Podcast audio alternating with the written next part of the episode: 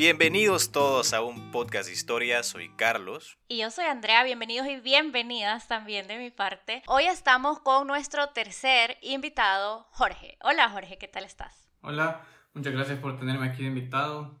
El tema de hoy va a estar súper interesante, así que espero que todos los que estén escuchando salgan un poquito más sabios al terminar el podcast. Pero antes les voy a decir quién es Jorge. Jorge estudió ingeniería industrial en la Universidad Técnica de Darmstadt y él nos contaba que desde chiquito eh, le interesó mucho la música porque oía con su tío discos de rock. Aprendió a los 12 años a tocar guitarra y hace unas semanas nos propuso, como ya se dieron cuenta, si oyeron la introducción y pusieron atención, nos propuso hablar de rock. Este capítulo lo vamos a dedicar a la importancia de este género en la historia, más que todo en los años 50 y 60, y también vamos a hablar de una de las bandas más conocidas de este género y qué influencia tuvo en la sociedad de la época. Antes de empezar a hablar del rock ya como género, como tal, le vamos a dedicar unos pocos minutos, porque pues es un podcast de historia, a poner el rock, los inicios más que todo el rock en contexto histórico. En sus inicios, el rock fue una herramienta para que jóvenes de los 50 y los 60 difundieran mensajes de inconformidad y desacuerdo social y político. Para entender mejor el contexto histórico del inicio del rock, hay que hablar de los Estados Unidos, que es donde el rock nació. El rock tuvo, digamos, su inicio ya más fuerte en, como ya decía, los 50 y los 60, y esta es la época posguerra. Esta etapa de la historia en los Estados Unidos también se llama la era de Eisenhower y está caracterizada por un bienestar económico del país. En el mundo en general había una bipolarización entre el capitalismo y el comunismo y se estaban dando los inicios de la Guerra Fría, que como hablamos en el capítulo anterior de nuestro podcast, es este enfrentamiento ideológico entre Estados Unidos y la Unión Soviética. También en este contexto está iniciando la guerra de Vietnam. Esta situación política de guerras es bastante importante para entender después por qué el rock tuvo tanta influencia, más que todo para los jóvenes. La realidad en Estados Unidos era que la sociedad era bastante conservadora en ese momento. La religión tenía un papel bastante importante, el rol del hombre y la mujer estaban bien delimitados, la mujer estaba en desventaja.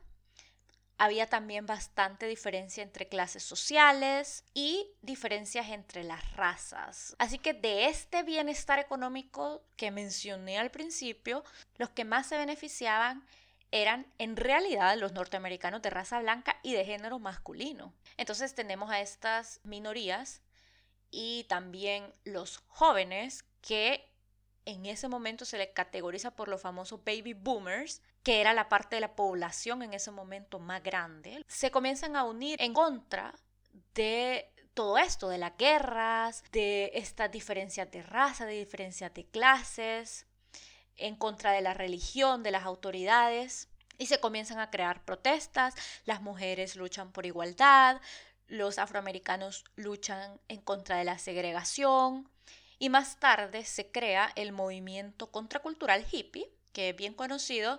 Su lema es la paz mundial, el amor libre y menos convencional.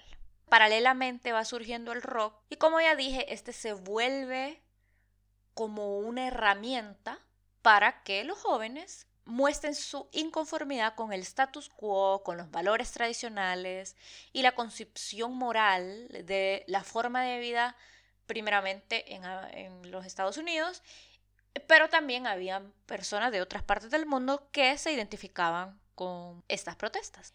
Pero bueno, suficiente del contexto histórico de los inicios del rock. Ya entremos más a detalle al, al rock ya como por su parte musical. Jorge, contanos de qué género se deriva el rock. Bueno, bueno, mira, cuando uno busca en internet, casi la mayoría de las fuentes te dicen que el rock eh, deriva principalmente de tres géneros popularizados en Estados Unidos, que son el RB, el country y el blues. Entonces, eh, es una mezcla de todos, esos de, todos esos géneros que siempre lleva un ritmo bien marcado, normalmente de 4x4, 3x4 y sus diferentes variaciones. Y el nombre proviene de la palabra rock, que en, esa, en, esa, época era utilizado por, las, eh, por los afroamericanos para referirse a, por ejemplo, la música gospel, que es, resumido, es el acto de hacer música, así como ellos se referían a, eso, le decían rock to rock. Y, después está la parte de roll, que pues eso en el contexto de la época significa tener relaciones sexuales. Entonces, no fue hasta que un locutor de radio, él se llamaba Alan Breed, entonces, Freed, perdón, entonces él fue el que comenzó a referirse a este, tipo, a este nuevo género como el rock and roll. Y pues así, digamos que comenzó a conocerse como lo que, es, lo que eran entonces el rock de los 60 y además también después eh, llegó a ser como la denominación para todos los siguientes subgéneros que, que derivan del rock mismo. Eh, además de ser la descripción de un género, también se, se entendió como una actitud, eso es lo que tú dijiste, como desafiando el status quo. Ok, ¿y quiénes son los artistas pioneros del rock? Mira, supongo que todos, bueno, casi todos los que escuchan el podcast van a conocer a Elvis Presley. Él fue como artista conocido como el, el, el rey, del, el rey del rock, The King, le decían. Y de ahí, por ejemplo, está Chuck Berry, que él era como él es como el, el guitarrista ídolo para todos eh, los que han comenzado a tocar guitarra o que ya tocan guitarra desde hace mucho tiempo, pues deben conocer Chuck Berry por Johnny B. Good. Creo que ese riff del principio todo el mundo lo conoce. Y pianista, mira, yo encontré que se llamaba Jerry Lee Lewis y le decían The Killer. Entonces, eh, pero bueno, él, de él no, yo no lo conocía mucho, pero eh, tiene bastante influencia al parecer. Y todo esto, pues estamos hablando de los 50, de principio a mediados de los 50. Que son estos tres, eh, son protagonistas de luego el declive que va a haber en, del rock and roll en los Estados Unidos a, a, través de acontecimientos que alejan a estas figuras y otras más que son los máximos exponentes del género, los aleja de la industria musical. Todo comenzando en 1957, cuando Little Richard decide abandonar la música para convertirse en ministro de la iglesia adventista. Elvis es también reclutado en el ejército y estacionado en Alemania por dos años, que es un periodo en el que él no hace ningún tipo de música y que luego al regresar él no tiene el mismo éxito que tenía antes de su servicio militar. También en el 58 la prensa destapa el matrimonio de este Jerry Lewis con su prima de 13 años, que es un escándalo que obviamente no lo deja bien parado y hace que pierda muchísima popularidad. Y en 1959 quizá es, em, es, es, quizá donde ocurre el, es el, el, mito ¿no? que dice que mató el rock, que fue el 3 de febrero del 59 Buddy Holly junto a Richie Valens y The Big Bopper, que son tres artistas famosos de esa época, mueren en un accidente aéreo que luego em, Don McLean denominó el día que la música murió en su canción American Pie. Queda un vacío, según entiendo. ¿Y quién llena entonces este vacío? Buena pregunta. Para respondértela, tengo que contarte una historia. A ver. Ed Sullivan. ¿Quién era Ed Sullivan? Era un promotor, era anfitrión de un show de variedades, digamos el equivalente al Don Francisco, Don Francisco en los Estados Unidos de los 60. Ajá. Él se encontraba en el aeropuerto de Heathrow, en Londres, después de una gira por Europa buscando talento para, para, su, para su show y está esperando su vuelo de regreso a Nueva York. Sin embargo, él atestigua escenas de completa histeria por la presencia de cuatro jóvenes de Liverpool que habían llegado al aeropuerto también después de una gira por Suecia. Y estos cuatro, como me imagino ya lo habrán deducido, son los Fab Four. O sea, o sea los Beatles. Los Beatles van a, junto a otros grupos como The Rolling Stones, The Who, The Animals, The Kings, van a llenar en Estados Unidos ese vacío que había estado ahí desde los 50. Uh -huh. A esto se le llama, eh, muchas veces en la historia musical se le llama la British Invasion, que sucedió desde 1964 hasta final abierto, bueno, no final abierto, pero 1967, hay, hay otras... Hasta el 60 y... 7 de 68. Pero bueno, en este episodio nos vamos a enfocar más que todo en los Beatles porque consideramos que es la banda que más representa esta época.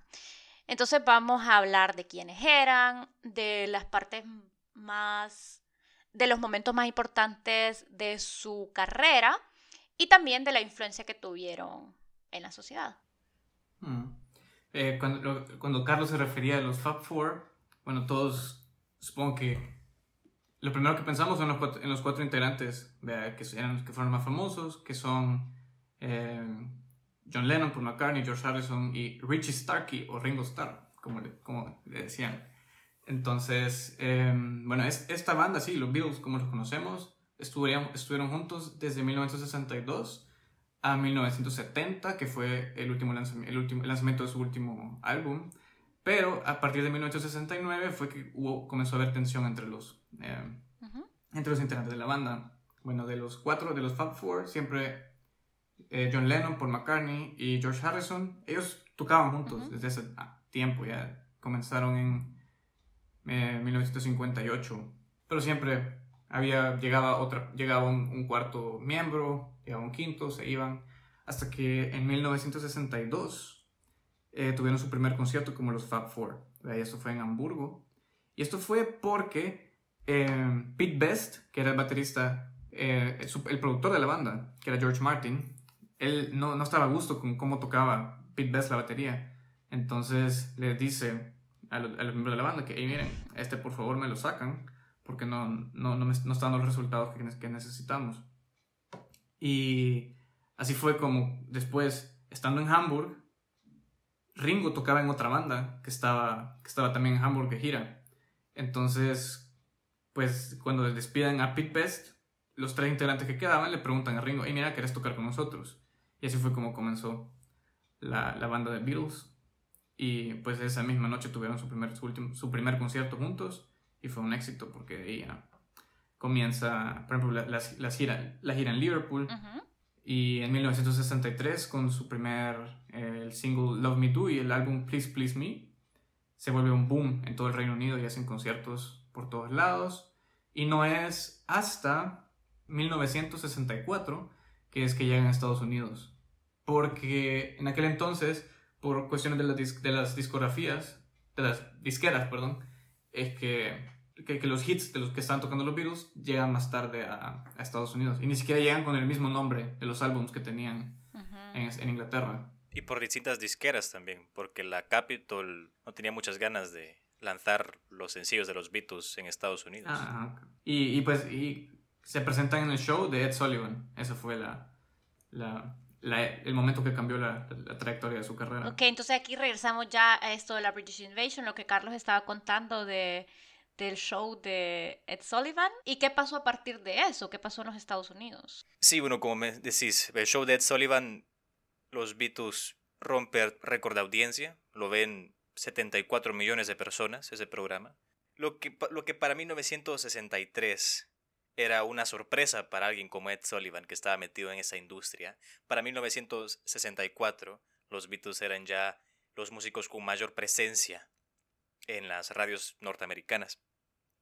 Y I Want to Hold Your Hand se convirtió en su primer número uno en Estados Unidos. Y después de este, no pararon, tuvieron, le siguieron 30 canciones en el top 40, 12 canciones número uno, una semana en febrero del 64, donde hicieron algo que no ha sido repetido por ningún otro acto musical en la historia, que es que los primeros cinco puestos de la Billboard fueran cinco canciones de un mismo grupo en este, los Beatles. Y bueno, su, hacen su, y todo, todo esto lo hacen aceleradísimo, que Epstein, que es el manager de los Beatles, eh, dice, bueno, esto puede parar en cualquier momento, así que no vamos a, no vamos a seguir dándole. Lanzan su película en el 64, A Hot Day's Night, que rompe récord de taquilla. Entonces simplemente aquí este es el comienzo de la Beatlemanía y esta Beatlemanía abre las puertas, como ya dije, de Estados Unidos al resto de grupos británicos que simplemente inundan, inundan el, mercado norteamericano, intentando replicar el éxito de los Beatles. Que algunos eh, que no lo lograron nunca, pero pues tampoco, tampoco es que le fuera mal. Entremos más en detalle en esto de, de la forma ya musical, de cómo ellos estaban evolucionando. Bueno, mira, eh, también, eh, o sea, esta etapa es conocida como la más experimental de los que tuvieron Beatles, porque llega un momento en que ellos se vuelven una banda de estudio nada más, y esto es a raíz de que ellos sentían que lo que habían estado tocando antes es es algo que dejaba, que simplemente era como eh, dirigirse hacia lo que era popular en ese momento. Eran canciones con tres, acordes, tres cuatro acordes, que tenían los mismos, eh, los mismos compases, y no es hasta, por ejemplo, la canción que tú dijiste, la de I Wanna Hold Your Hand, esa canción tiene unos tres cuatro acordes que ya tenía el rock and roll de los años 50. Y ese cambio, por ejemplo, eh, también musical, algo más sofisticado se ve, por ejemplo, en la composición I Am the Warless de John Lennon, que ya no son 3, 4 acordes, sino que son 16 acordes, de los cuales 8 son en, el intro de la canción. Entonces, al final, eh, el primer álbum que ellos sacan como, como banda de estudio es eh, Revolver. Y ellos deciden, como dije antes, deciden dejar de hacer conciertos en vivo para concentrarse en mejorar la calidad de, de las canciones, de la música. Y fue para Revolver que ellos pasan más de 700 horas en el estudio y 55 horas en una sola canción que al final ni siquiera logró salir en ese disco, que fue Strawberry Fields Forever. Bueno, entonces el, el trip más experimental que tuvieron los Beatles fue cuando, bueno, ellos habían visitado, hicieron viaje a Gales y ahí conocieron a este gurú hindú. Y él lo que hace es que les eh, trae un poco la, la influencia de la, de la, cultura del este, de la música hindú.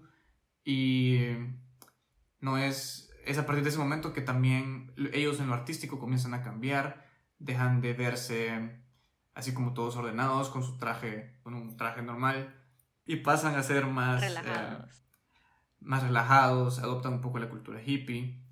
Bueno, en esa, todo esto ellos en el 68 van a la India a un, a un curso de guía espiritual y de meditación por este mismo gurú hindú, pero dos, eh, no, no, o sea, no terminan todo el curso porque eran tres meses y pasan un montón de, de, de, de, incidentes, desórdenes, que, bueno, al final deciden regresar a Inglaterra y a, poner, y a resumir tiempo en el estudio, ¿verdad?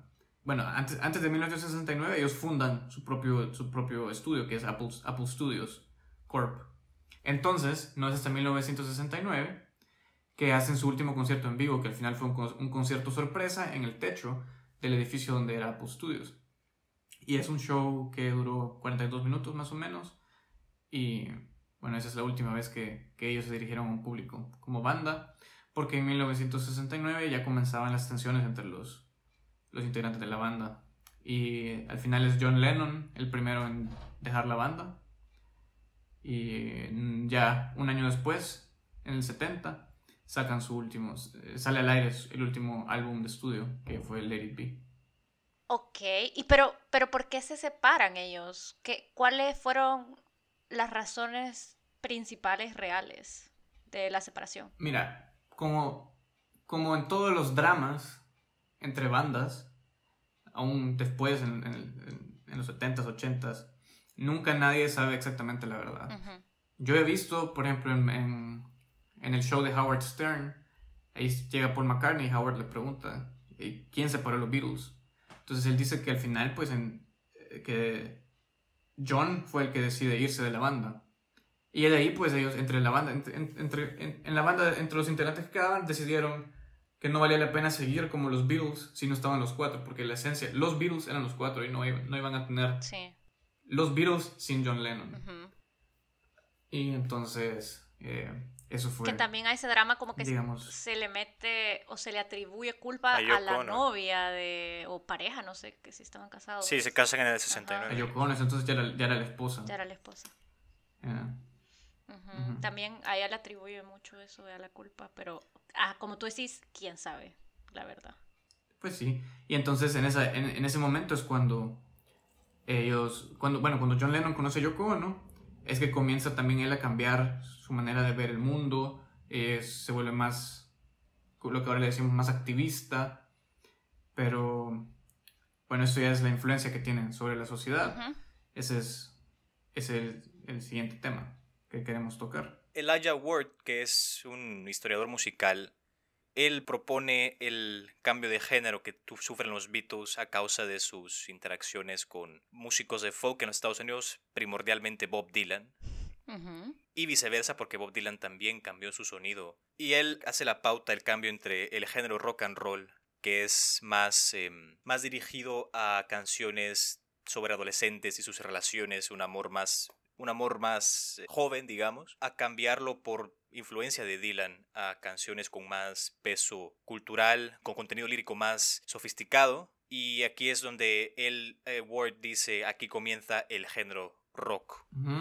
Los Beatles dejan de tocar rock and roll y Bob Dylan deja de tocar folk y comienzan a tocar ambos rock.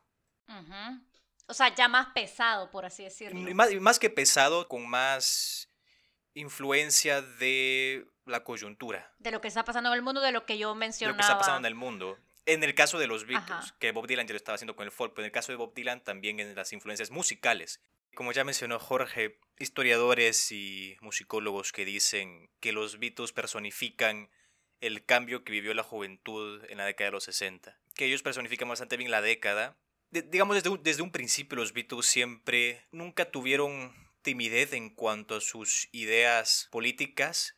Más bien el caso fue que como dice Sound, se vuelven más activistas. Por ejemplo, bueno, se sabe que en su primera gira en Estados Unidos en el 64, los Beatles se niegan a tocar frente a audiencias segregadas por raza. Y, y a medida que va avanzando, va avanzando su, su carrera, ellos sienten más necesidad de expresarse, pues involucrarse más políticamente. Abrazan más la estética hippie, inspiraciones de música hindustani, más eh, filosofía y religión del, de, Oriente. En cuanto a la guerra de Vietnam, Lennon, John Lennon es de los primeros famosos en condenar el, el involucramiento de los Estados Unidos en, en, en, Vietnam.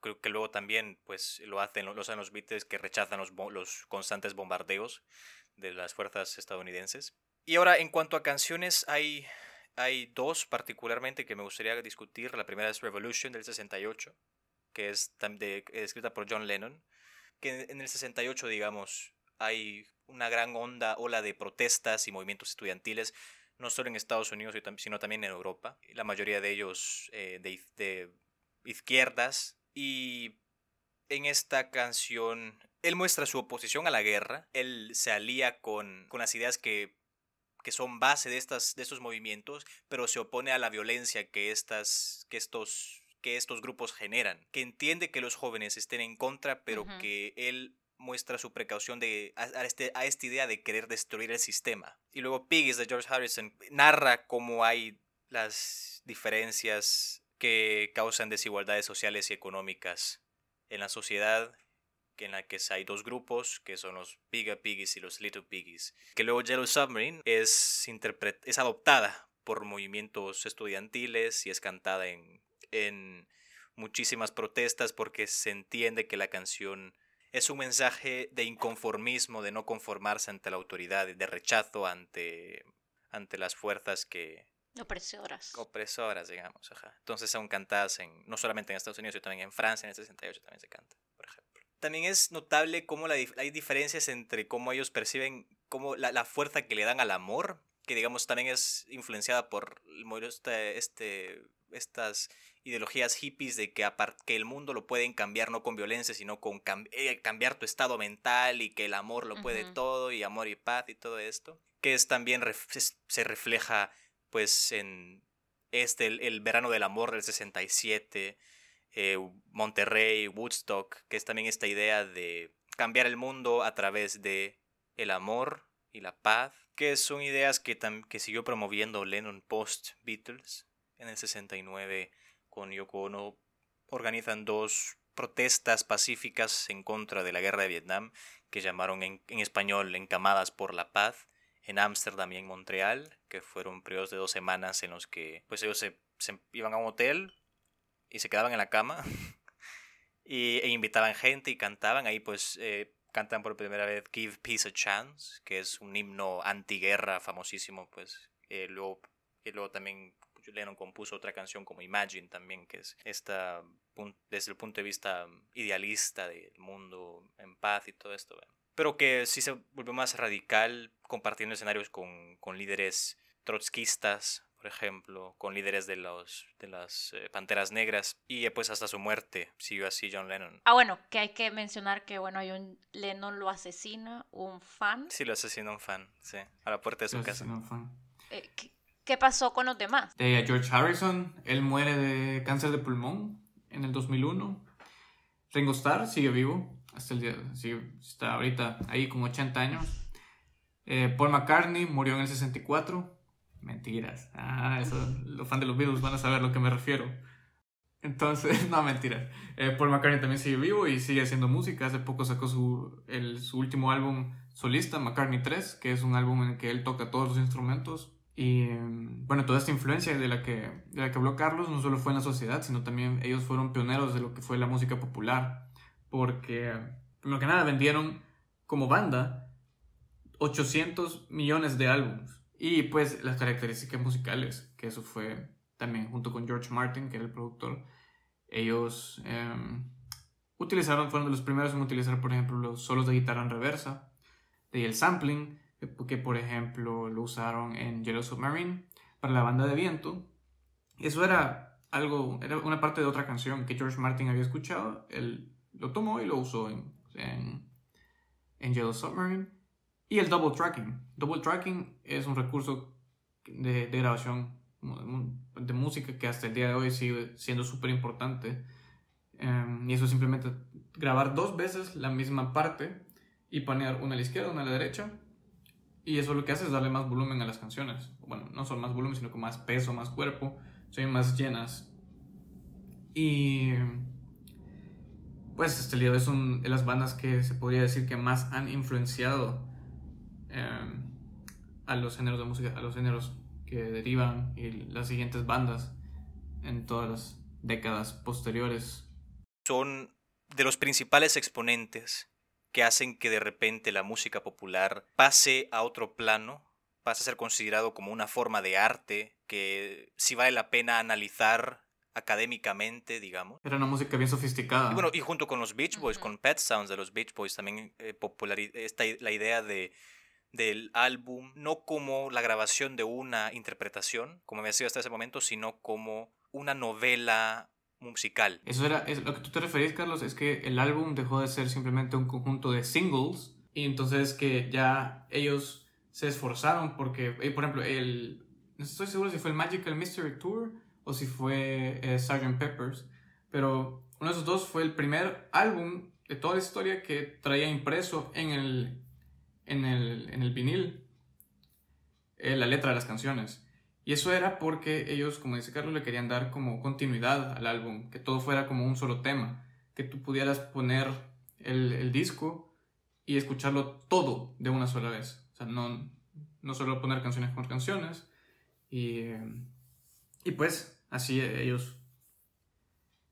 Por eso son la, la banda que han sido, ¿verdad? Sí y también popularizaron el mito de la autenticidad, que los músicos escribieran, que los músicos cantaran lo que escribían, porque antes era, bueno, Elvis, Elvis no escribía, no cantaba lo que escribía. Es más, Elvis, pues como era la naturaleza el musical en esos tiempos, hacía covers eh, de canciones escritas en su mayoría por afroamericanos, pues el éxito de los Beatles se replicó en todo el mundo. En Europa Occidental, en Australia tuvieron un concierto que tapaban las calles en Adelaida y en Sydney. En Latinoamérica, que inspiran a gente como Charlie García, como el Flaco Spinetta, Cerati, Mafalda y pues en esta Inglaterra, Oasis. Ok, esta es toda la información que traíamos para ustedes. Pero antes de terminar el episodio, no te puedes ir, Jorge, sin decirnos cuál es tu canción favorita de los Beatles. Fácil, fácil, fácil. Es Let It Be, pero no, no, o sea, comenzó a hacer Let It Be hace poco. Eso fue hace quizás año y medio, dos años. Eso fue porque yo, yo vi el Carpool Karaoke de Paul McCartney con James Corden. Entonces, eh, a mí siempre me habían gustado los Beatles, incluso, pero incluso me gustó Oasis antes que los Beatles, que fue una banda que tuvo mucha influencia de los Beatles. Pero para regresar al tema, el punto es que en ese Carpool Karaoke, Paul McCartney explica que It Be nació a base de un sueño que él tuvo, porque su madre, su madre murió cuando él era joven, entonces, digamos, al haber crecido y al haber pasado por todos los problemas que pasan todos los adolescentes al crecer, los adultos jóvenes, es todo, todos esos problemas emocionales, todos los problemas de estrés, él nunca tuvo a su madre que era la que le iba a estar ayudando a, sostener, a sostenerse emocionalmente. Entonces, em, él soñó y en el sueño vio a su madre, que su madre le decía, hey, pequeño, pequeño, todo va a estar bien. Hey, my son, everything will be alright, just let it be. Entonces, al despertarse, él como que tuvo esa, eso lo que, esa explosión creativa de innovación de musical y todo lo que sea, pero el punto es que eso le dio la creatividad y la inspiración que necesitó para escribir esta canción. Y no fue hasta que un día yo estaba, estaba tocando el piano, porque esta canción es, Let It Be es muy fácil de tocar en el piano. Entonces eh, comencé a tocar los acordes y comencé a cantarla. Y no fue hasta ese momento, porque estaba pasando por estrés de la universidad y no sé, estaba no, no, no, tan estable emocionalmente que de verdad sentí la letra de la canción. Fue como que yo, como que yo lo hubiera escrito, salió de la boca así normal, vean. Pero al final esa, esa es como la historia. Un poquito emocional, soy bastante emocional en ese tipo de cosas. Pero también es, es, es mi pasión la música, ah. entonces es algo que, que de verdad es súper poderoso y espero que un montón de gente también sienta lo mismo, porque al final de cuentas eso, eso por, por, eso es que han sido tan famosos los Beatles y tan, tan, tan exitosos, porque lo, lograron poner sus pensamientos o describir de alguna manera los pensamientos de todas esas personas. Wow, gracias por compartirnos también tu historia, gracias por eh, participar en este episodio, por tu esfuerzo y por haber preparado el material con nosotros.